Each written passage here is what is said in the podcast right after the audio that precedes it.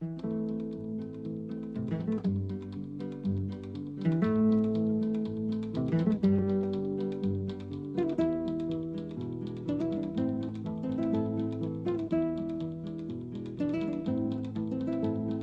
la quinta brigada, rumba la rumba la rumba la. Viva la quinta brigada, rumba la rumba la rumba la. Que nos cubrirá de glorias, ay Carmela, ay Carmela. Bom dia, boa tarde, boa noite. Estamos de volta com o Zoomcast. Mais um episódio, quarto episódio. Meu nome é Ana. Tô aqui com o meu co-host, Deck. E aí, gente, como é que vocês estão? Deck na área. Vocês estão preparados para ouvir um tema muito sutil, muito leve, assim, para o momento político e social atual do Brasil? Exato, hoje a gente vai entrar um pouco na parte mais de história do nosso podcast, que a gente quer fazer uma série em relação a isso. E a gente vai falar sobre a Guerra Civil Espanhola. Isso, História a Moda Zon, né? A gente pensou em colocar esse nome incrível. E a Guerra Civil Espanhola é um tema que me é muito caro, não por nenhuma relação de descendência nem nada, porque eu gosto muito do conflito, não do que aconteceu no conflito, mas assim, estudar sobre o conflito porque ele explica muitas das questões que a gente vê hoje em dia. Uhum. Então, vamos nessa? Vamos entrar nela. Ay Carmela. La otra noche el río cruzó, ay Carmela, ay Carmela.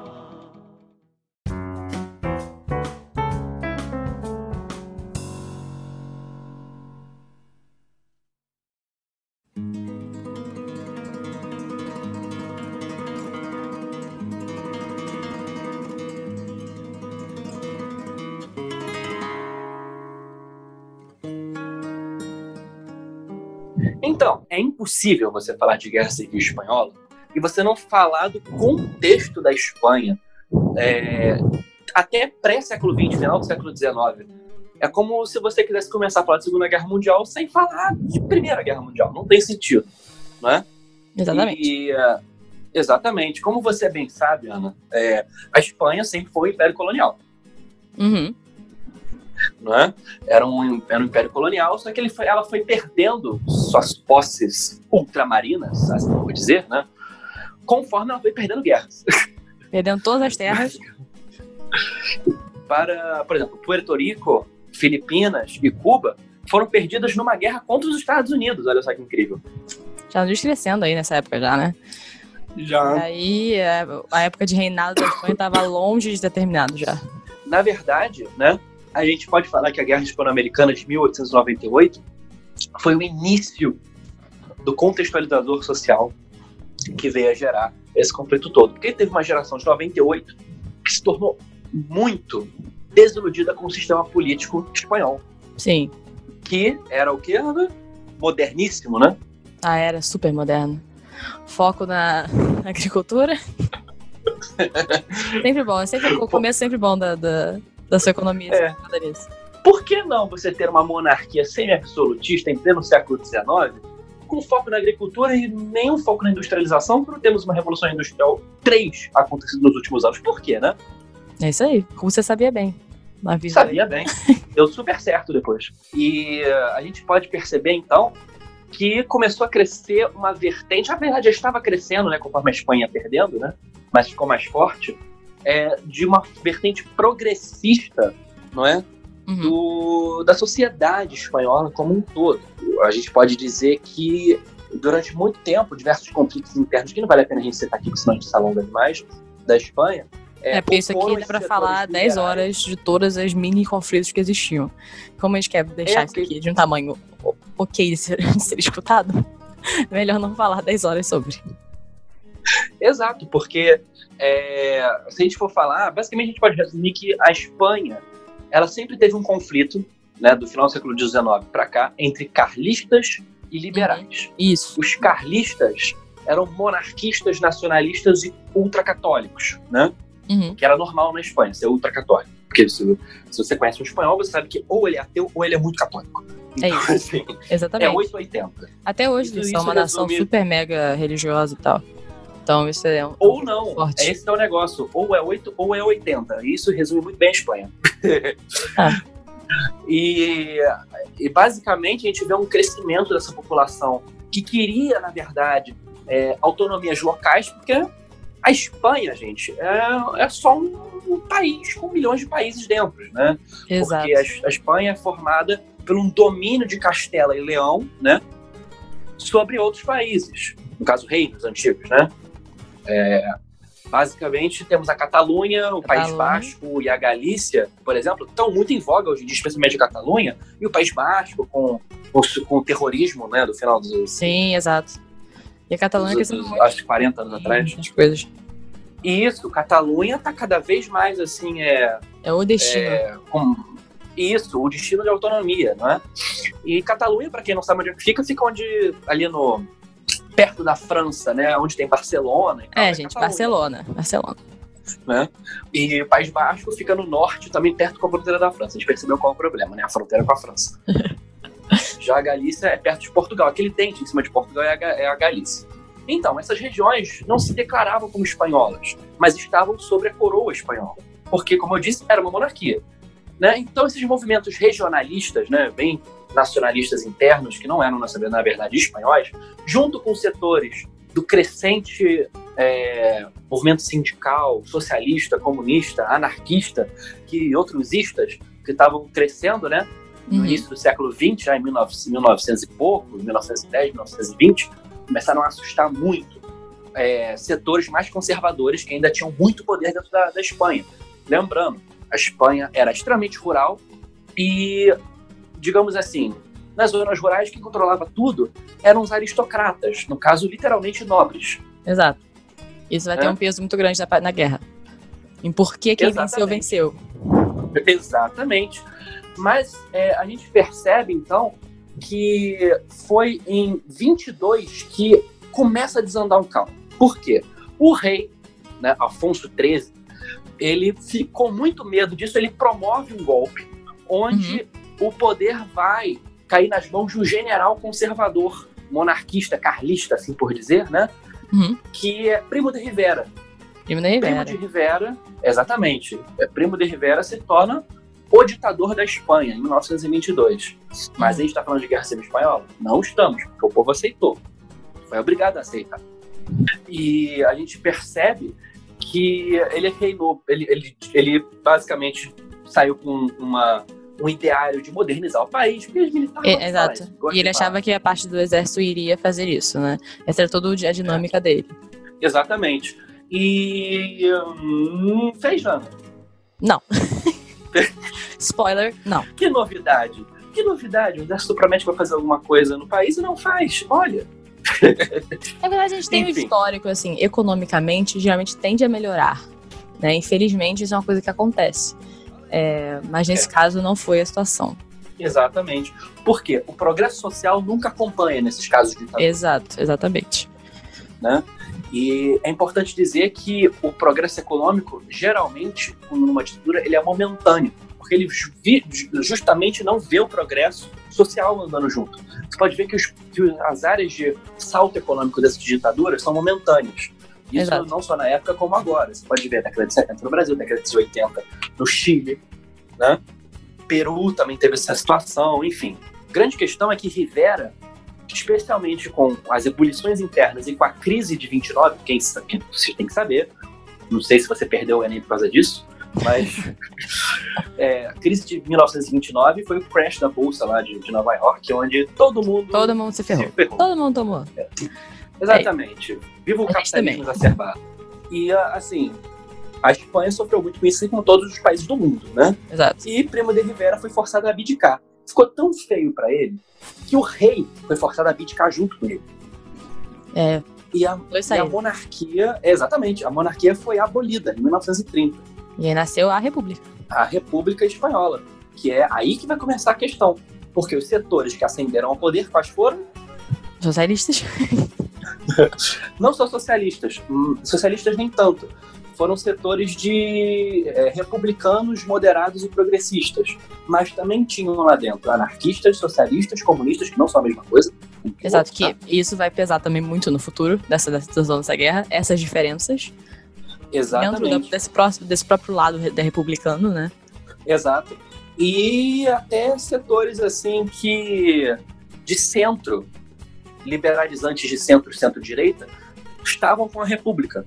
Uhum. Basicamente, as pessoas que defendiam né, o, as, as ditaduras carlistas, né, o rei e tudo mais, eram setores ultraconservadores, geralmente moralmente conservadores, né? É, Uhum. Ou setores ultranacionalistas.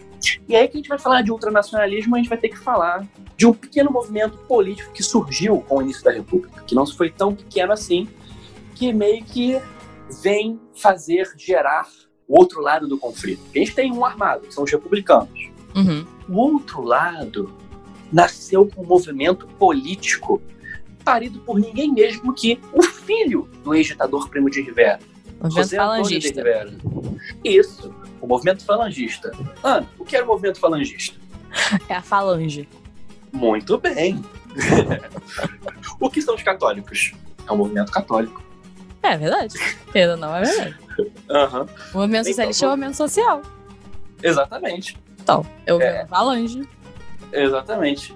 Basicamente, gente, os falangistas, eles tinham uma visão, né, que estava crescendo, né, no, nos vizinhos, no vizinho da, da Espanha, também temos ali o quê? A Itália. Não eram vizinhos de fronteira, mas eram bem próximos. E a Sim. Itália estava com um- uma ascensão de um, fa- um fascismo militarista, nacionalista muito grande. E a Espanha pega esses mesmos conceitos e os adapta para uma versão de fascismo clerical. Clerical no sentido de clero. Por quê? Eles tinham uma ideia de Deus, pátria e rei. Eles eram geralmente ultranacionalistas, monarquistas e ultracatólicos. Eles tinham uma visão onde o fascismo, no caso da Espanha, deveria estar intimamente ligado com as noções católicas de base. Assim, aquelas noções roots, Hum. A versão. nível de ninguém sabe quando a Inquisição Espanhola vem. Basicamente é isso. Daí, a gente percebe que não vai dar muito certo. Né? A, gente tem dois, a gente tem dois lados, um mais moderado e um extremo, que vem crescendo para suprir o vácuo deixado pelo, pelo- pelos carlistas conservadores, né? E começamos a ter problema, porque a República é muito progressista, então ela faz mudanças necessárias. Como, por exemplo, coisas assim, muito à frente do tempo, né? Hoje em dia, então, seriam terríveis, como voto feminino. Absurdo. Absurdo. Voto Como é que eu posso votar? Não pode ser verdade. Quem que Exatamente. deixou isso? Outras questões, como, por exemplo, se abole, abolida as noções de, de, de, de fidalguia antigas, né? Uhum. E não você não é mais nobre. Olha que absurdo. Que absurdo. Temos outras coisas também que foram um pouco mais complexas agora, falando sério. Como, por exemplo, existe uma visão de laicidade, né? Como a gente já falou, a Igreja Católica da Espanha é fortíssima. É hoje forte. Imagina como era há 80 anos atrás. Né? É só você pensar, se a pessoa não, se não tem muita noção em relação à Espanha, qualquer país latino, né? Eu sinto que isso é presente até hoje. Então, no nosso próprio país, na Portugal, se a pessoa tem um pouco mais de conhecimento, você entende quão forte a igreja ainda é. né? Então, Exatamente. isso também, acho que a obviamente, gente pode resumir, a gente pode resumir esse fato com quem criou a Inquisição Espanha. é isso, na verdade, dizer- é real. É isso. A Inquisição como a gente conhece, tá? Não estou falando da Inquisição instrumento histórico pela igreja, para yada, yada, yada, falando da Inquisição padres vestidos de vermelho que vão torturar você. A questão que todo mundo conhece. Exatamente. Nobody expects the Spanish Inquisition. Basicamente essa é a versão. Exato. E então, eles tinham essa versão de essa vontade de laicizar o Estado, né? E de coisas um pouco mais hoje em dia que você entende, porque o povo ficou um pouco assim dividido. Coisas como reforma agrária, Não dá. né? Quem que pensou nisso? reforma agrária é, explode conflito, né? Explodiu 30 anos depois no Brasil, hoje eu não falo disso. A gente tem esse tipo de, de mudança e pensamento até hoje. A gente só vai por ciclos e ciclos da mesma coisa. E aí, no fim, você vai ter uma sociedade dividida entre dois ideais, e os ideais são muito. É, realmente, que também tem as pessoas centrais, mas como a gente falou, tem vários grupos né, dentro dessa, desse outro movimento mais é, republicano. Então, assim, você tem uma sociedade muito dividida entre dois, dois pensamentos muito é, polarizados. Então, óbvio que vai ter conflito, porque você não consegue chegar a um meio termo. Exato, porque você acaba, no momento de polarização, muitas vezes você tende a se polarizar ainda mais. Ou seja, você vai caminhando mais para o lado oposto para se distinguir. Exatamente. Isso mostra muito bem o que foi acontecendo, porque a República foi cada vez mais tomando uma vertente social, né? A ponto de que ela começou centrista e ela terminou de centro-esquerda, com elementos Exato. socialistas fortes no governo. E Porque ela não quer ser nem um pouco é, confundida com o outro lado. Então é melhor é. ir 100% para, pra, né? Aqui tá falando de esquerda e direita, né? Mas uh -huh. é exatamente isso. Você, se você se, se, um dia se você se entendia como centro, mas agora você está vendo aquela sua ideologia indo muito para uma direção oposta, você como pessoa da sociedade, você tende também a querer não se associar àquilo. Então você, você, você força a sociedade a também se polarizar. Isso aí. Na verdade, a gente percebe também que por outro lado, quando uma, as pessoas de direita liberal, digamos assim, você tucano, oi, tudo bom? É, você viu? Você viu esse governo? Dando nomes boas. Centro. Eu dou nome, dou, dou, dou nome aos pássaros. Aí você viu aquela, aquele cara lá se tornando mais falando de, de, de reforma agrária, você começa a pensar que talvez te dê menos problema você, grande burguês, é, ser conivente com um movimento que faça frente a isso. No caso, o movimento foi o falangista, o movimento fascista. Exato, é isso. Quando você não tem uma opção central, você vai porque dá menos trabalho. se você não tem Exatamente. uma ideologia forte, se você é uma pessoa que não tem uma ideologia forte, se você não tem pensamento, ah, eu sei, eu entendo que para mim seria negativo, mas para a sociedade como um todo seria bom. Se eu não quero pensar nisso, se eu quero o que for melhor para mim e eu não tenho, ah, tanto faz o que aconteça, eu vou me, me associar ao que for mais prático. Então, por que, que eu vou lutar por isso, sabe? Por que, que eu vou é, ir contra, mesmo que dentro desse movimento falangista, dentro desse movimento fascista, existem várias coisas que eu posso até ser contra ideologicamente. Mas ele não vai me dar tanto trabalho. Então, melhor. Na verdade, a água bate na bunda dos outros não na minha. É isso. É isso. Boa, boa coisa. Boa, boa. É. Muito bem colocado. Boa, boa, boa relação, né? Muito bem colocado. Isso, isso tá, está dito por vários historiadores, inclusive. É, tá lá os quotes históricos de 1800. Exatamente. Outra questão que é importante falar, tipo, reforma agrária, você entende? Outra coisa também é que o movimento sindical da Espanha, quem te disse que a Espanha era extremamente agrária, mas existiam setores já com algumas industrialização. Havia alguma industrialização na Espanha, especialmente nas zonas onde a gente vê que são mais ricas, né? Logicamente. E essas zonas mais ricas e mais industrializadas eram geralmente as mais à esquerda, politicamente falando. Uhum. Porque se formava um movimento sindical e de organização de produtores de base muito forte, né? E esses movimentos, eles desejavam, quando estavam conseguindo poder no governo, é, basicamente fazer aquela tomada de meio de produção, né? Você vai produzir para, para a, a, o povo, né? Exato. Vai ter um, um burguês ou um ex-conde que vai ser o dono da fábrica de sapatos. A gente Exato, vai, vai ter cada uma parte da, da, da, do quinhão da fábrica que a gente produz para a gente ganhar. Até porque isso é uma mentalidade que faz sentido. Se você realmente tirar tudo que isso vem junto, a gente entende que isso é uma coisa meio utópica se você fosse pensar muito sobre isso. Mas se você é uma pessoa que não tem exatamente um entendimento muito grande sobre isso, por que, que você, você faz tem que ir para esse cara aí, esse burguês? Por quê?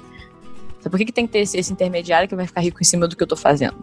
Faz sentido esse pensamento. Lembrando, e lembrando, o cara tá ficando rico e eu estou passando fome, porque existia muita fome na Espanha. Exatamente. Então, faz todo sentido, né? Você, você consegue ver o, o, movimento social que isso vai gerar. Você consegue entender de onde está surgindo. Dos dois lados, na verdade, né? Você, é, você entende na Espanha e você entende na União Soviética, né? Exatamente. Que era um pouco pior do que a Espanha. Em todas as, as revoltas que a gente tem, você consegue entender. É 100% social, na maioria das vezes. Você consegue entender onde está surgindo. Não sei que seja realmente gerada, forçada por, por, por um interesse econômico, que também acontece. Na maioria das vezes é um motivo social que você entende por causa de onde a cara tá vindo. Você vê, é, é meio chocante mesmo, porque como a gente tá vivendo no momento, às vezes não entenda.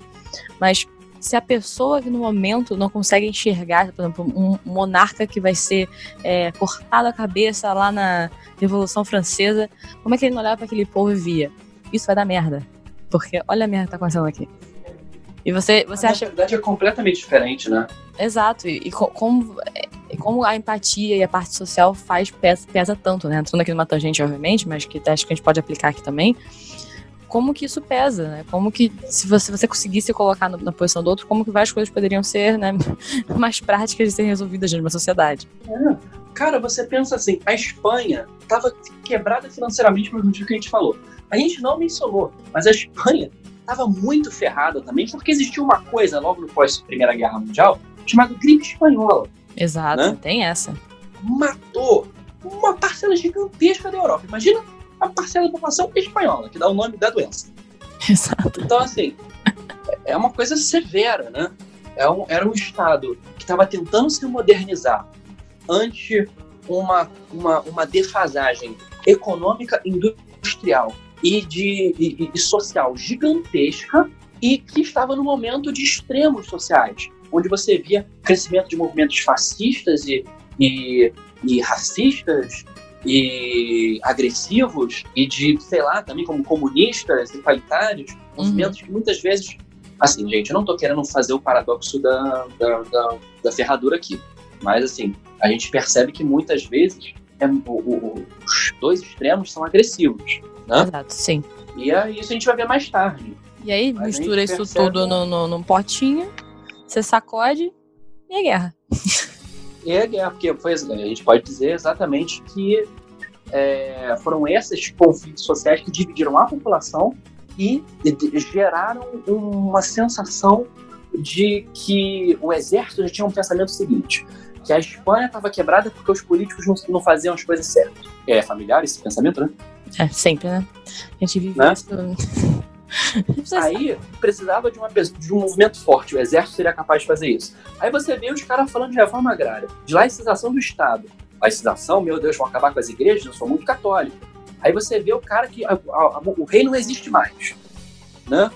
E você vê um, um- um cara falando sobre as indústrias da Espanha têm que ser geridas pelo próprio, próprio trabalhador, isso é demais É para esses setores ultraconservadores, especialmente no, na vertente social onde o mundo se posicionava. Era uma vertente onde o fascismo se tornava comum. Exato. E como essa- E todos aí? esses ânimos estavam muito agitados, não tinha nem como você pensar em chegar num, num acordo ou numa situação mútua aí, né? Porque não tem mais esse momento. Exato. Esse momento tá muito acerbado. E agora já era. É conflito. Exatamente. E começou tudo. Então, gente, a gente percebe que é um é literalmente uma uma, uma panela de pressão pronta para explodir. Uhum. né? A gente vê gente tentando modernizar o país, é, gente tentando dar mais condição para a população miserável e pobre, tentando tornar a Espanha num país do século XX. Tô falando de, né? Muita coisa, tô falando do século XX, assim, né? E é, a gente vê do outro lado essa, essa população muito conservadora, militarista, monarquista, inclusive, achando que isso aí era um ato atentatório contra, contra toda a história espanhola, contra Deus. Oh, glória a Deus! Se vai contra Deus, aí fica E difícil. contra a moral é bom costume, tá ok? Olha, olha, olha, Aí virou o Alckmin. Olha, olha, olha. Ai, meu Deus. Nossos nossos ouvintes, por favor, fiquem. Falem, falem de Ah, outras pessoas. Tô, tô, tô, tô cagando, tô cagando aqui. eu, eu eu espero que não haja pessoas não sensatas nos escutando. Se estiverem escutando, você precisa né, ler um pouquinho. Mas voltando, Jesus, nunca Vamos vai lá. ter. voltando, é, a gente percebe que então tudo começou. O conflito de fato começa com o chamado pronunciamento, não é? Isso, O pronunciamento foi feito exatamente feita por José Sanjurjo, né? Boa, boa, em boa. 17 de julho de 36, né?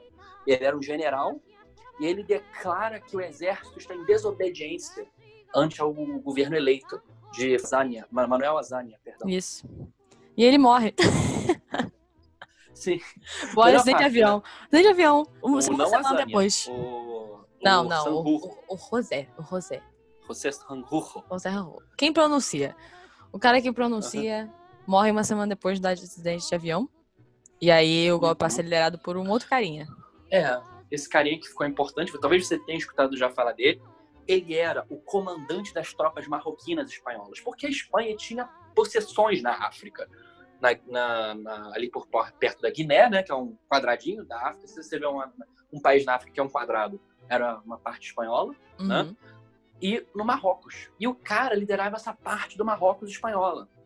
Quem era? Francisco Franco. Exatamente. Nome conhecido. França. Exato. Você já ouviu falar dele? Uhum. Então a gente Com já temos certeza. spoiler aí, já, já que você ouviu falar, né? Já sabe o que acontece. Então fica Francisco Franco de um lado, é, Manuel Azania, um, um liberal de centro-esquerda da ação republicana de outro. Mas parênteses É, aqui, defendendo- eu amo, eu amo esse nome. Que nome? Eu, O? Azanha é um ótimo nome. Eu Exatamente, é nome de, de personagem de RPG, né? É muito, é muito. E me lembra lasanha, o que é sempre bom. Então, Sim. parabéns pra ele. Até porque o nome é. Tem um L no final do Manuel, né? Então fica Manuel Lasanha. É lasanha. Olha isso. É lasanha. Aham, Perfeito. Exatamente. Sem Então, defeitos, o Manuel. lasanha. o, o lasanha não era nada demais, tá, gente? É, é, o mesmo, é o mesmo paradoxo que aconteceu com o Jango, aliás, entendeu? Quem conhece a história brasileira sabe que Jango não era nem um comunista, não era nem um socialista. Estava no PCB porque era um partidão, que era um guarda-chuva para tudo da esquerda, né? O Jango, tá, assim como o Lasanha, era um, um cara republicano de centro-esquerda, era um caudilho, dono de terra. No caso do Lasanha, ele era da parte de mídia, né? É. Mas, enfim, foi ele que liderou politicamente a Espanha republicana naquela que veio a ser conhecida como Guerra Civil Espanhola. O que é uma guerra civil, para quem não conhece? Na guerra interna do país. Exatamente. Porque não é uma guerra entre dois países. Guerra, guerra, Exato. guerra é entre dois países. Guerra civil é quando se divide ao meio um país. E pode ter guerra civil dentro de guerra civil. Fica aí. Exatamente. Acontece, gente. O Inception de guerras civis. Outra guerra civil recente que vocês podem estar. Com certeza vocês sabem é a Guerra da Síria, uma guerra civil. Sim. Não com certeza sabe, não, porque tem pessoas que não sabem muito sobre isso. Isso não é muito. Eu esqueço, eu, eu, eu, eu, dou muito crédito às pessoas, eu esqueço que elas são burras. Não, é, a, gente, gente não tem muito contato com isso. É, A gente não, é, não são é. alienadas, melhor Não é exatamente pra gente ter muito contato com isso, a gente não é mostrado. Exatamente. ninguém quer que a gente Uhum. tenha interesse sobre isso. Não é porque o, o pessoa comum não vai atrás desse tipo de informação. Não tem porquê. É. Pois bem, a gente está aí com uma guerra civil. De um lado, fascistas, falangistas, um fascismo clerical, né? Ultracatólico, ultraconservador, quer voltar com a moral do Império Espanhol, não é? Uhum. liderado por Francisco Franco. E de outro lado, a gente tem a República Espanhola progressista, de centro, centro-esquerda, com, com uma visão social de, de governo, liderada por Azania e seus generais, seu conselho de guerra. E a gente pode dizer que as partes mais é, populosas da Espanha, que são as partes mais industrializadas, mais urbanas, ficaram sim com a República Sim. né? Porque eram geralmente áreas com mais. Lembra que eu falei que as partes mais industrializadas e mais ricas eram mais de esquerda? Uhum. Pois bem, é, portanto, os movimentos de revolução militar que aconteceram nos lugares, que, eu, que esse tipo de lugares, para tomar o governo, falharam. Como aconteceu em Madrid. Né? É, Madrid teve- começou na parte republicana, né? E Não, aí- é, Madrid é, é a capital espanhola, tá, gente? É, sim. Madrid é a capital espanhola. Não, Acho porque que- tem, tem gente que não sabe. É, É. ele, É porque tem o grande gente pensa que é negócio- Barcelona, na verdade. Pelo... É, é. Barcelona é uma capital, é, assim, mais, digamos, cultural da, É, da a capital Espanha, né? cultural, é. É o Rio de Janeiro. É o Rio de Janeiro, muito bem feito. É Rio de Janeiro e Madrid é mais São Paulo barra Brasília, né? É, São Paulo, Brasília. Porque Brasília é uma coisa que não faz sentido. É, é São Paulo. É, vamos abrir aqui um... Vamos abrir esse ponto. Por que Brasília não faz sentido? Ela realmente não faz sentido. Brasília, É forma de avião. Brasília é literalmente uma cidade que não tem nada a oferecer, tirando o fato dela ser a capital. Tipo assim, é- Não, a gente sabe por que, que foi feito. Que eles queriam mudar o eixo geográfico do Brasil, lógico, colocar faz mais pra sentido. dentro. Faz sentido. E é Porque claro tá muito que polarizado. Eles queriam, eles queriam, na verdade, fugir dos, dos, dos levantes populares, né? A gente sabe Sim. disso. Eu acho que é mais porque, assim, uma pessoa externa nunca vai pensar que Brasília é a capital do, do Brasil. Ah, Novamente, pelo nome faz sentido. Brasília é Brasil. Mas todo mundo conhece São Paulo e Rio de Janeiro. Então é meio que. Sabe, a gente consegue automaticamente pensar em Madrid quando a gente pensa em Espanha. Eu acho que é uma coisa natural. Cara, é a mesma coisa que, que, a- que, a, que a capital da Flórida. Tipo, dos Estados Unidos. Você nunca vai achar. Você acha que é Miami, talvez você pense que é Orlando. Mas é Tallahassee. Ninguém É. nunca ouviu falar de Tallahassee. Por mais que tenha ido a- aos Estados Unidos, à Flórida. Tem umas pessoas que nas- nasceram lá, né? Umas, pessoas famosas. Aí eu só sei por causa disso. Nem sei quem. Então, pois é. Eu tô quase falando merda aqui Aham. falando que é Taylor Swift, mas ela não é de lá, não. Ela é lá mais do. lá da, parte. Da parte Irá. Irá. na, na parte redneck do- dos Estados É Unidos, isso. Não, né? Exato. Parte com mais pão, de queijo lá, né? É isso. Cara, detalhe no, no, no parênteses que a gente fez, né? O pai, Vamos isso voltar. foi, foi longíssimo. Foi em três países diferentes. Agora a gente voltou. pra- Pois é, nós somos culpa. Vamos lá, É, Madrid. Então, a gente vê que Madrid sofreu um grande cerco, né? Porque né, a revolução falhou, os republicanos tinham muito força em Madrid, como tinham nos, nos locais regionais que eu mencionei, e seguraram a Vamos região. né? cercar e não deixar eles morrerem de fome. É, exatamente. A ideia foi essa. Desde o estourar da guerra, M- Madrid estava meio que ameaçado por quatro colunas do exército falangista. De Hum. onde veio esse exército? Das partes mais rurais da Espanha. Né? A própria Galícia, apesar de ser uma região assim também que demanda alguma autonomia, é muito rural, então foi, né? Porque era muito rural, muito católica, então foi pro lado falangista. O, a parte de fronteira portuguesa inteira da Espanha era domínio da falange espanhola, que é fascista, né?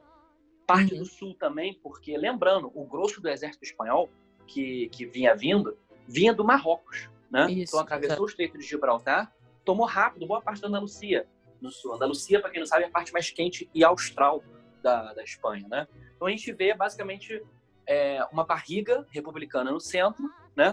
A parte do País Basco, que é ali na fronteira com a Espanha, e a Catalunha. Basicamente a gente vê esses três lugares como republicanos e o resto da Espanha como falangistas, inclusive os territórios ultramarinos espanhóis que eram falangistas também. Exato. E desenhado o mapa para vocês.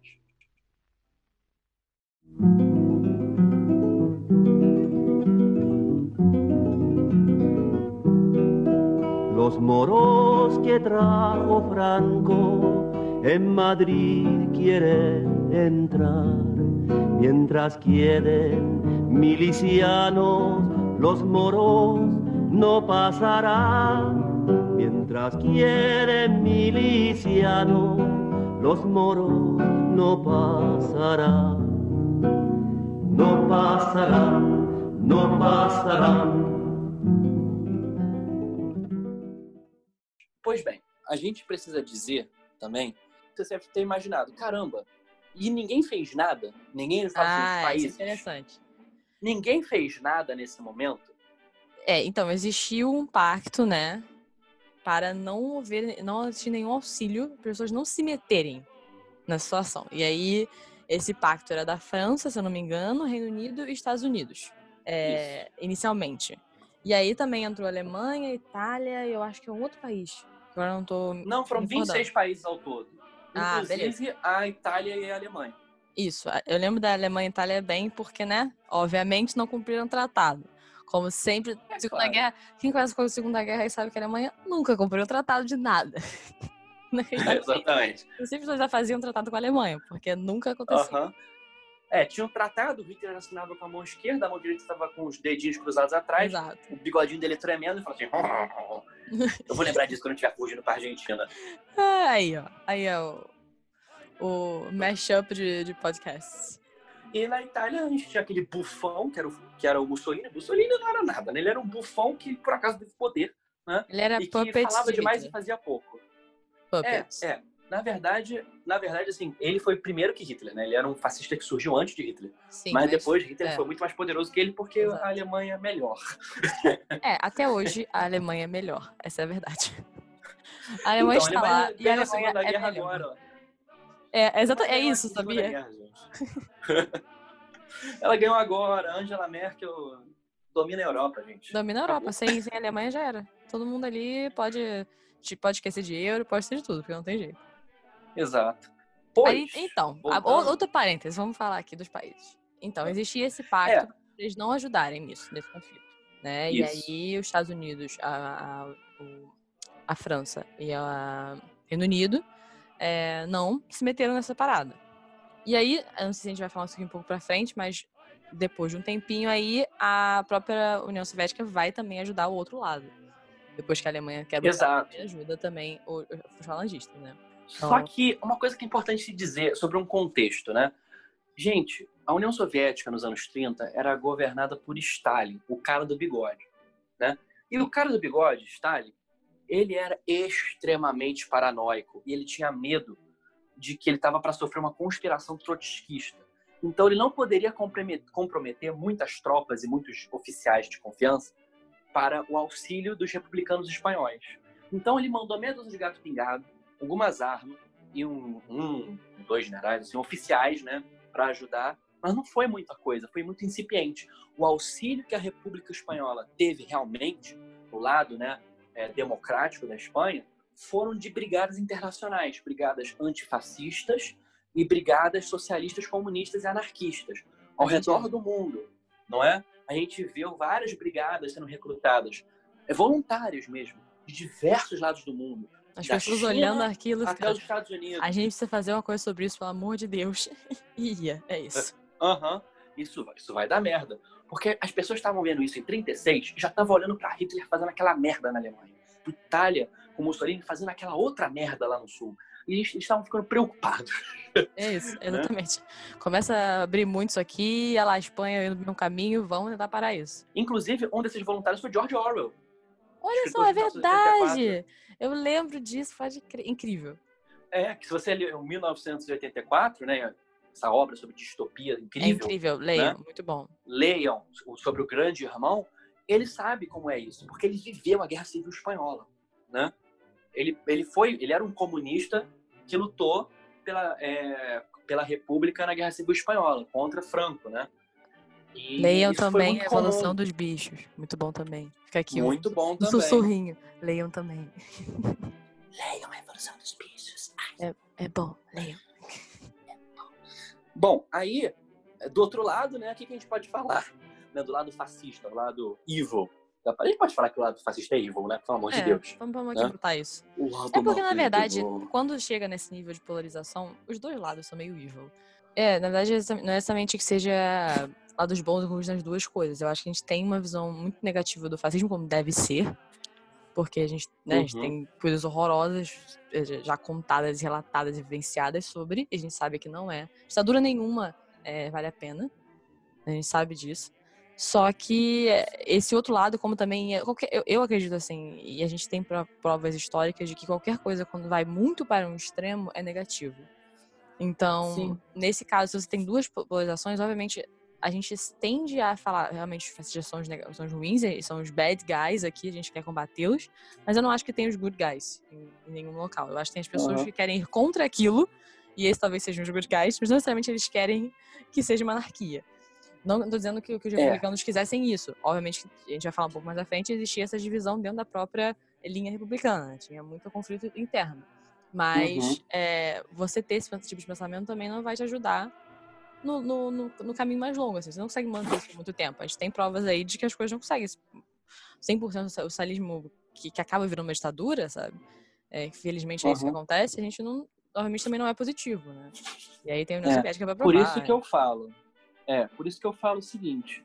é, eu acho que o lado passa a ser evil, sempre, lado mal, maligno, malévolo, o lado negro da força, Uhum. quando você instaura uma ditadura ou quando você planeja tomar o poder para si e acabar, acabar ou danificar uma democracia ou uma república. Aí, É isso, eu concordo. você- É evil. Se você tá quebrando a liberdade de outras pessoas, você já está evil. Full on, full on não necessariamente você. É, você não precisa acabar com a, com a democracia para ser mal, maligno. Você pode tentar danificá-la a ponto de ela ficar frágil e você poder levá-la para o lado que você quiser. Exato. É isso. mesmo. Tornar uma democracia iliberal, que a gente chama. Hum. Bom. E por isso que eu falo que o lado franquista é evil. Então ele é evil. Ele ok? é evil. É, ele é evil. Se, eh, se eu tivesse que ajudar um lado, logicamente eu ajudaria o lado republicano. Quando Mas- o governo captura, tortura pessoas e não deixa você ter liberdade de expressão, ele é evil. É isso. Exato. É A gente fácil pode entender. estabelecer isso aqui. É, vamos ter aqui, normas. É isso aqui. normas, exatamente. É assim, a gente percebe também que o lado fascista teve uma ajuda de um povo muito legal, sabe? 50 mil italianos foram mandados pelo safado do Mussolini para lutar ao lado de Fada.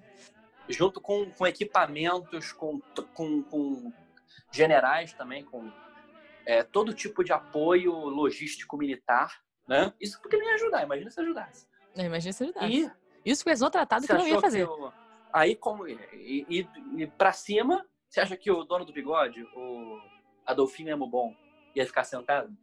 Não, o dele ainda foi que fez a parte mais de marcação aí. Da Guernica, etc. Tudo isso, né? Que a gente Exatamente, conhece até porque- hoje. Nosso querido Pablo Picasso. Exato, eu ia até falar de Guernica depois, pô. mas assim, é, é, não sei se vocês sabem, Guernica foi bombardeado não foi pela- pelos aviões espanhóis, da Não, Falange. exato. Guernica foi bombardeada pela Luftwaffe, Alemães. a, a Força Aérea Alemã, a Divisão Condor. Exato. Os Famosa aí. nazistas acabaram com Guernica. Não foram os espanhóis que, verdade, agirem como nazistas, eles não eram nazistas. Isso eram fascistas clericais, tão escrotos quanto. Mas, enfim, para você ver que é, é, os, os lados estão muito bem definidos. Você pode ficar do lado que tem a falange e a Itália é fascista e a Alemanha é nazista, ou do lado republicano, que também é ajudado pela União Soviética, que também é um lado que é muito legal. Mas, enfim, é, voltando, a gente percebe que, é, na verdade, existe um desequilíbrio de forças. A falange, ela tinha mais poderio militar, não só porque tinha um exército, É, mas porque... Não só como tinha armamento e exército, e os outros tinham voluntários. Exato. É, e não tinham tanta, tantas armas assim. Em determinado momento, o México também ajudou. Porra, o México, né? Interessante, eu não E- sabia. É, o México auxiliou o lado republicano, porque o México estava com, tava num governo mais assim de. Tava com uma população mais voltada para o socialismo nessa época, né? Aí tu pensa, chegou nesse ponto e a porra dos Estados Unidos, Inglaterra e França nem pra mexer o dedo. Que realmente a gente já sabe disso, né? Porque essa é toda a história da Segunda Guerra. Mas é, é realmente surreal pra mim, assim, vendo a merda acontecer. Obviamente que tinha. A gente não vai entrar aqui nisso, porque não é, não é esse podcast. Mas, obviamente, de- a gente- existia alguns interesses pra eles inicialmente, e depois eles viram a merda que eles estavam deixando acontecer, né? Uhum, uhum, uhum. Na verdade, é porque nenhum deles poderia entrar na guerra naquele momento. Porque o, a corrida militar da, da Alemanha, a Itália nem tanto, mas a Alemanha estava com um, um poderio bélico muito maior do que o francês e muito maior que o rei- do Reino Unido. Na verdade, o que eles fizeram essa política de, política de apaziguamento, no caso da Inglaterra, né, do Reino Unido, porque eles não tinham arma. Ele- Aí depois veio o Spitfire, essa coisa para eles produzirem mais exército, reintroduzir o serviço militar obrigatório. No caso da França, porque eles é, eles estavam mais divididos do que o Brasil em 2018, né? E eles A França achavam que... foda. É, 2018 mesmo que eu falei, tá? Não foi 19, não é esse ano, foi 2018. Tá pior. A 2018 E a nível de. Não, é, a, a nível de que assim, todo mundo tinha uma ideia diferente, ninguém fazia nada. E os Estados Unidos eram isolacionistas, então foda-se. É. Estados Unidos é o que sempre vinha aqui. A história dos Estados Unidos com a Europa é vir, dar uma resolvida, resolvida entre aspas, resolvida na, na- no palavreado americano e voltar, né? Porque Aham. ele tá do lado, não precisa lidar com nada. Os Estados Unidos são o faz tudo de prédio É isso. da Europa. Tá muito dando ruim a situação, aqui. liga lá pro Aí chega. Liga pro Sebastião, aí chega o Sebastião lá, o que ele faz tudo, com aquela calça mal enfiada na bunda. Não, eu imagino Sebastião, gigante, eu imagino. Sebastião com a blusa dos Estados Unidos. Cada, cada pessoa em um país, Isso. cada com a blusa de um país. Exatamente, aí tá, vai o Sebastião consertar o chuveiro, entendeu? Isso é, isso é os Estados Unidos, os chuveiros É são os nazistas. É isso. é aquele anime, cada pessoa é um país. Que anime é esse? É, Aquela mega parêntese agora. aham. Não, mas aí vem o detalhe, vem o Sebastião com roupa dos Estados Unidos pra consertar o chuveiro, aí mal ele, ele não consegue consertar, aí vem um urso vermelho por trás dele, arranca ele e destrói o chuveiro. Isso Não é vou o falar quem é. Ah, não. Vou falar, quem que vai saber quem é? quem seria? Quem será esse urso vermelho Quem seria o com, você? uma- com aquele chapéu de pelos russo? Quem será?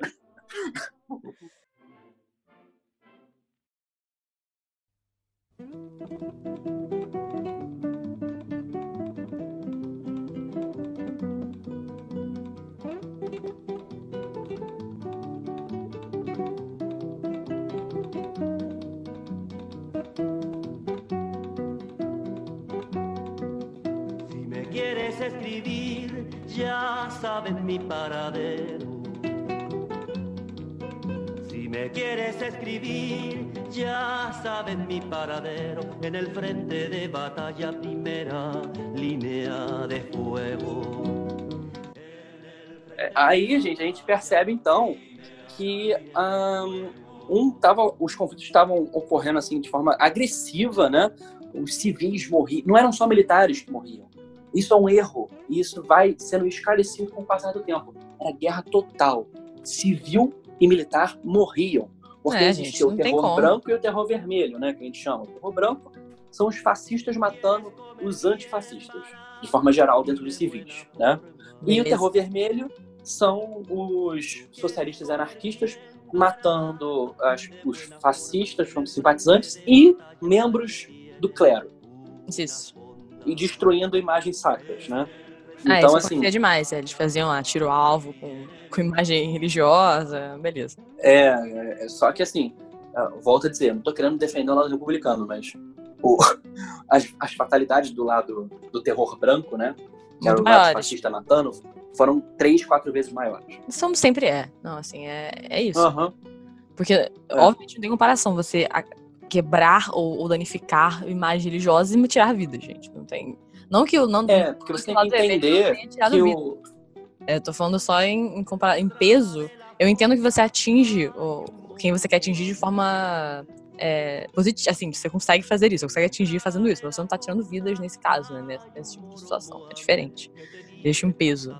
Exato, exato. E, gente, é, é importante. Não, eu vou explicar, mas não vou justificar, porque tem coisas que se explicam, mas não se justificam. A Igreja Católica, para eles, era o a grande ideologia que baseava o fascismo clerical do Franco, né? Na verdade, tinha algum fundo de verdade, porque sabe quem que enviou é, diplomatas para auxiliar, diploma... ah, lógico, diplomaticamente, a Espanha fascista do Franco? Durante a guerra? Fale pra mim. A Santa Sé, o Vaticano. Quem, quem imaginaria isso? Ah, choque. Como também enviou, a gente sabe muito bem, ajudou a lavar dinheiro nazista. A igreja, A gente sabe a, a igreja católica nessa época foi sim muito pró-eixo, né? Eixo é, vocês sabem, né? Itália, Alemanha, lado fascista. Foi sim muito pró-eixo, porque eles eram conservadores. Por mais que a própria Alemanha nazista não fosse muito fã dos católicos, né? Nem dos protestantes, nem de nada. Eles tinham uma visão de reconstruir uma religião do Reich, uma coisa de laicidade militar, né? Isso. Então, assim, é, mas os outros lugares, a Espanha, a Itália, muito católicos. Croácia, depois que foi tomada, muito católica. Mas, assim, gente, é, é, só estou explicando o porquê. Não é porque eles eram malvadões que queriam destruir a imagem de Santa Maria, não, tá? É, sim, exato. É, não é isso. Existe. Sempre, Aham. qualquer coisa que é feita, existe uma motivação por trás, né? Tipo, Exato. Mas é o que a gente gostaria de imaginar nesse, nesse sentido dentro de uma guerra. Isso, isso. E aí Ah. temos isso.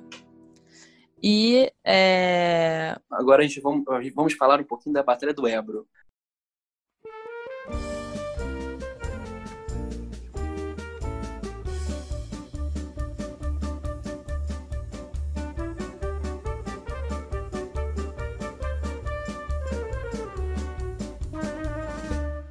Ejército del Ebro, rumba la rumba la rumbamba. El ejército del Ebro, rumba la rumba la rumbamba. Una noche el río pasó, ay Carmela, ay Carmela. Una noche el río pasó, ay Carmela, ay Carmela. Gente, agora a gente vai falar do momento onde vira, né? Porque existiam diversas batalhas, né? Entre os dois lados. E geralmente quem levava melhor era o exército falangista do Franco, né? O exército fascista. Não só porque eles tinham um exército de fato, mas eles tinham muito mais. A gente viu, né? Munição, avião, generais melhores, enfim. É, tá mais bem Foi. preparado. Exato, né? Foi a Batalha do Ebro, né? A, a, a Batalha do Rio Ebro, né? Rio Ebro é um rio que mais ou menos faz a fronteira ali com a Catalunha, né? A parte do antigo reino de Aragão, né? Uhum. E que era o core, né? O centro republicano, a Catalunha. Foi uma batalha que envolveu quase 200 mil pessoas, né? Olha. muita gente, muita gente mesmo. E, é, logicamente, assim, foi extremamente decisiva, porque os fascistas eles passaram pelo Rio Ebro de uma forma tão avançada, tão como tratorando os republicanos, que não tinham armamento, repetindo, não tinham munição suficiente, não tinham é, é, transporte pesado, não tinham tanques não suficientes para dar um apoio, é, de artilharia também, não tinham. Hum. Então, assim, os fascistas tratoraram os republicanos ali. Inclusive, é, a- a- posso- pode-se dizer que a Batalha do Rio Ebro marca o inevitável, né? Que é a queda da República Espanhola e a vitória fascista. Mas não foi vitoriosa ainda, né? Porque dividiu-se em dois, né? Como eu disse, lembra que eu falei que tinha uma parte central, que era de Madrid e tal, parte do Isso. sul de um lado e a Catalunha, que era na fronteira com a Espanha do outro. É, Então, agora elas estão separadas por colunas do exército espanhol. Fala- E é aquilo, fascista, né? E aquilo, se você perde uma batalha desse nível dentro de um território que é tão importante, é, aqui agora falando um pouco do lado republicano, não tem. é, não só você tá perdendo uma batalha, como você também perde a moral, né? Você, é, você não tem. é, isso pra como vocês acontece, eu imagino que aconteça, graças a Deus eu nunca passei por nenhuma guerra, a gente não passou por nenhuma guerra enquanto vivos, espero nunca passar. É, mas eu, eu imagino que você, por exemplo, essa, essa guerra foi num, local, como você até falou previamente, muito importante para para A logística. É, para logística do exército republicano. E aí, perdendo uma batalha dessa, todas as pessoas que estão lutando por isso, ainda mais que são pessoas que não têm treinamento tão bom, assim, a maioria delas, a, é, a moral, ela cai, né? É, o pensamento de vamos vencer, ele deteriora. E aí você não luta mais com aquela tanta vontade de ganhar, né? Infelizmente. O Tenaz tem, tem os dois lados, né? Tem as pessoas que realmente usam isso como motivação. Mas eu imagino que a maioria das pessoas tenha tido, é, acho que eu li também um pouco sobre isso, que isso, a moral cai. E aí as pessoas não têm mais essa grande vontade de lutar. Por que, que eu vou lutar por essa que já tá perdido? E tanto é que o foco do, do exército fascista foi Barcelona, logo depois. Né? É outro grande Espe- local. É, porque Barcelona é, é, é basicamente, por mais que Madrid seja a capital política, era de Barcelona que se fazia tudo. Porque Madrid estava cercada por Exato. quatro colunas do exército e ainda existia em Madrid o medo da quinta coluna. Já ouviu falar? Já ouviram falar militarmente do ah, tem uma quinta coluna aqui? Tem gente Quinta coluna interna. É, como se fossem simpatizantes internos dos atacantes que estão prestes a fazer ato de guerrilha ou Exato. atos de revolta para danificar você por dentro e permitir a entrada dos inimigos, né?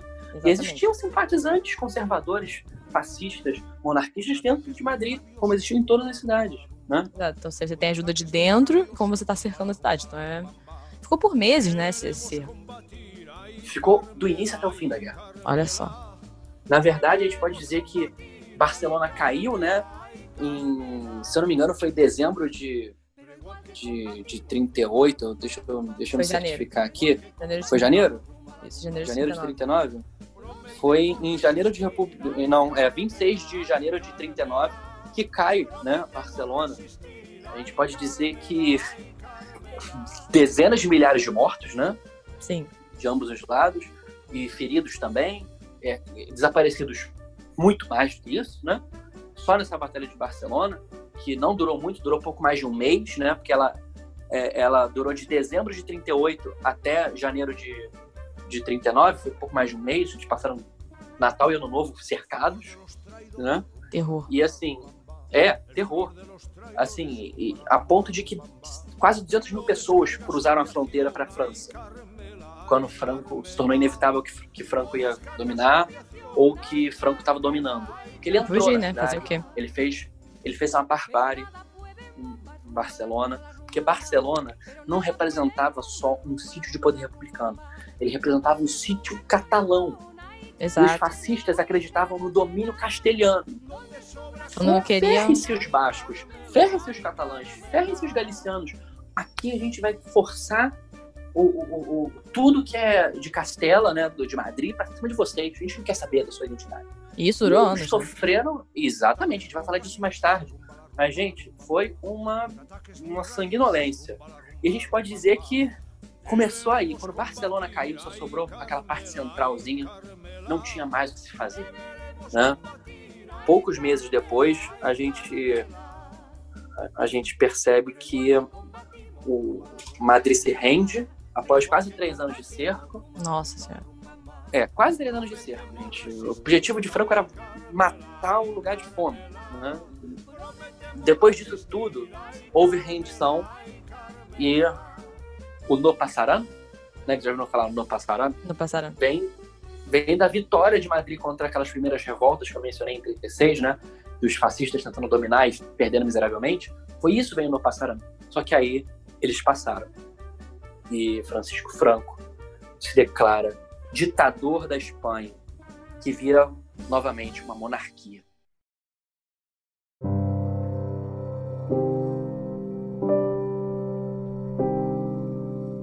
Após a vitória indiscutível de Francisco Franco em basicamente 1 de abril de 1939, é, a gente começa a fazer uma análise do período. Já É, tem tempo suficiente. Temos dois 2% da população espanhola. 2% da população. Da Espanha morta no conflito. É a mesma coisa que hoje em dia aqui no Brasil simplesmente morressem uns 5 milhões de pessoas. No- Pouca gente. É, Jesus. é o que morre no Rio de Janeiro. né, É inimaginável. É a mesma coisa que tivesse morrido quase que a cidade do Rio de Janeiro inteira no conflito. É muita gente. Muita gente. E isso iria piorar um pouco, né? Apesar da, do, de Franco, né, ser um fascista declarado, né? Fascismo clerical, ultracatólico, monárquico, né? Ele decide se tornar, não, não se envolver, digamos assim, na Segunda Guerra Mundial, que começaria em poucos meses, né? O mundo É já uma estava atrás da outra. respirando fundo. É, respirando fundo para o mergulho.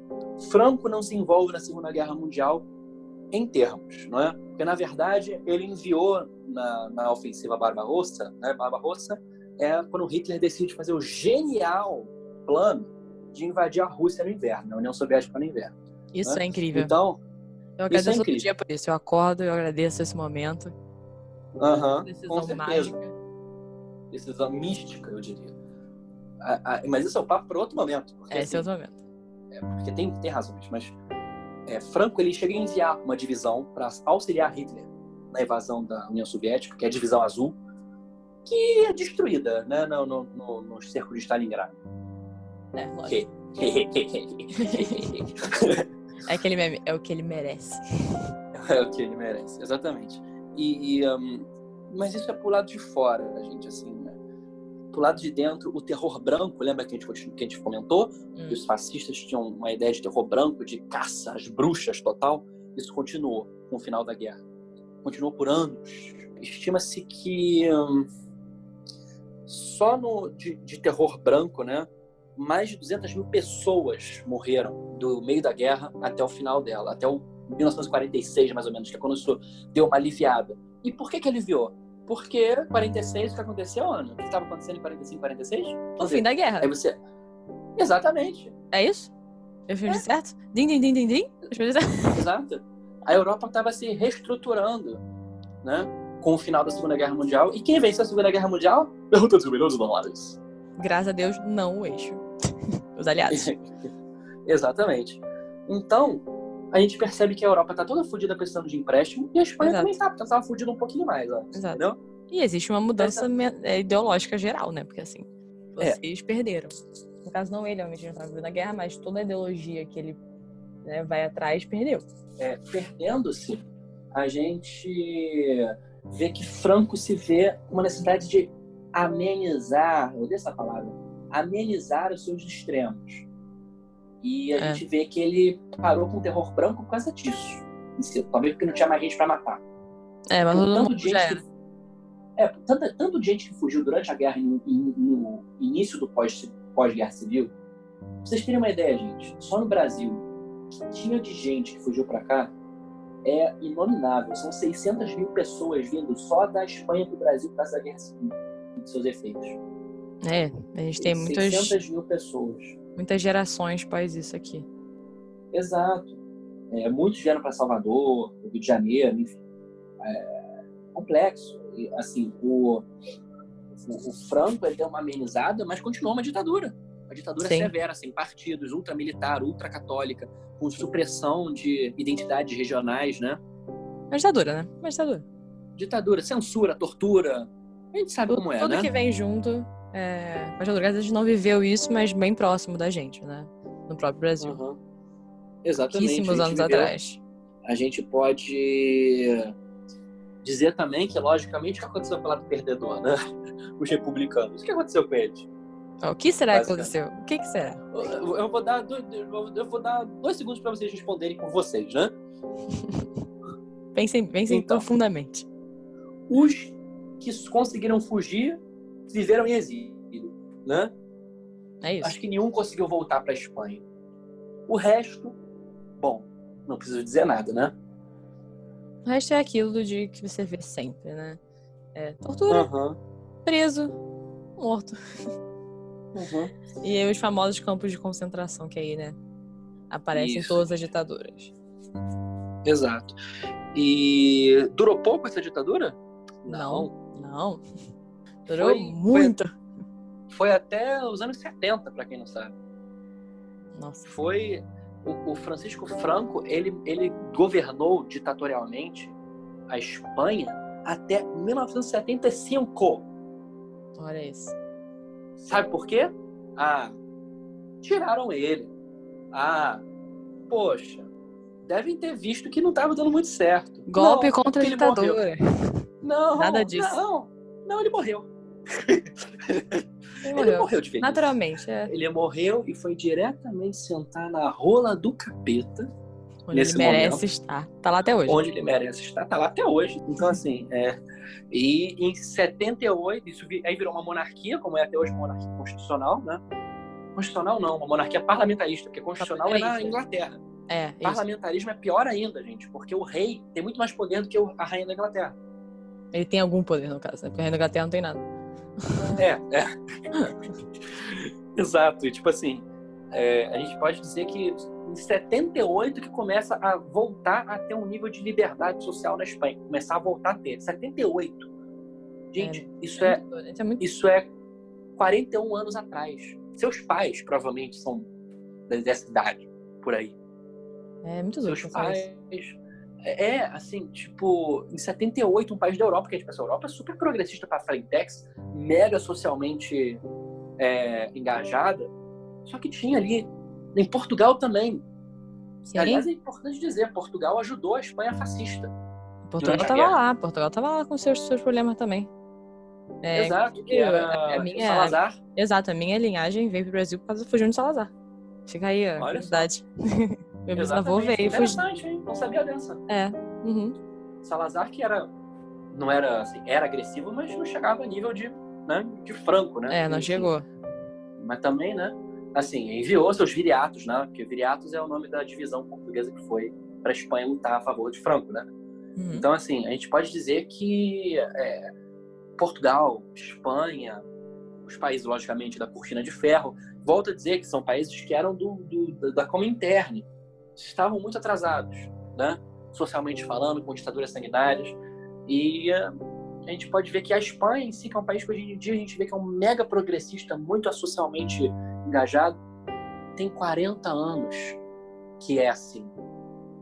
Mas sabe o que é que que isso curioso? significa?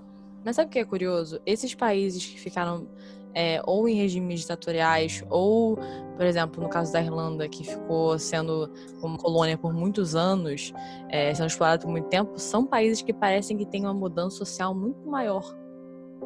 A própria Alemanha, gente. A própria Alemanha, exatamente. O que é curioso.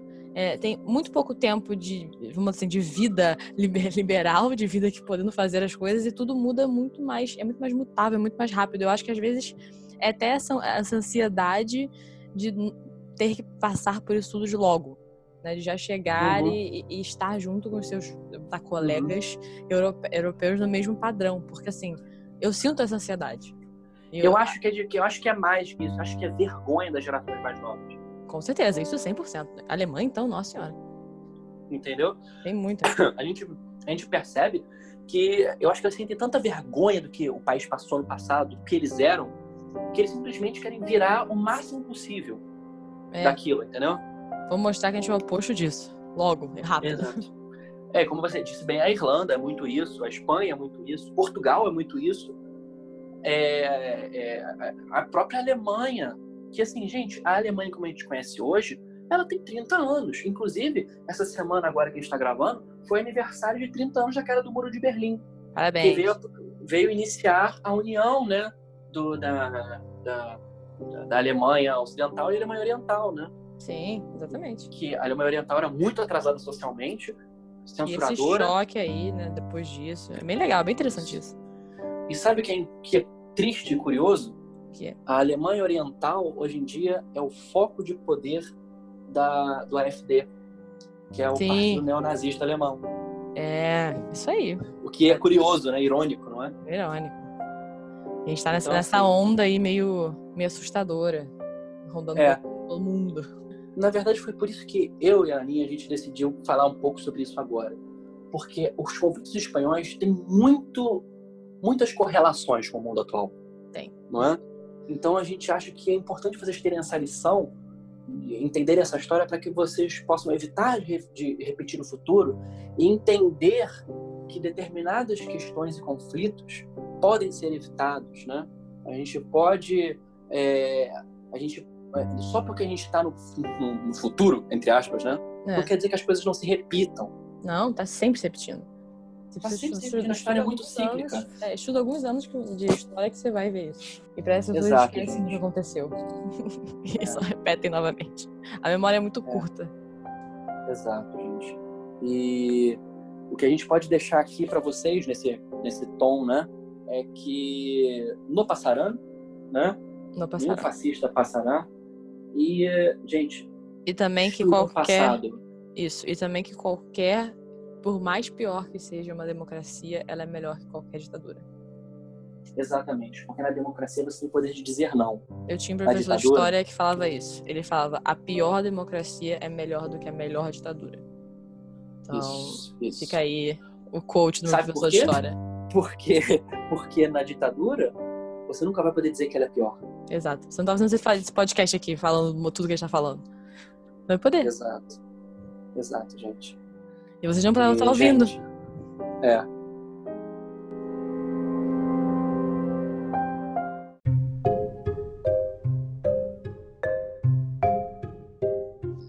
Gente, é, muito obrigado por terem acompanhado a gente nessa. Esse tom sombrio final.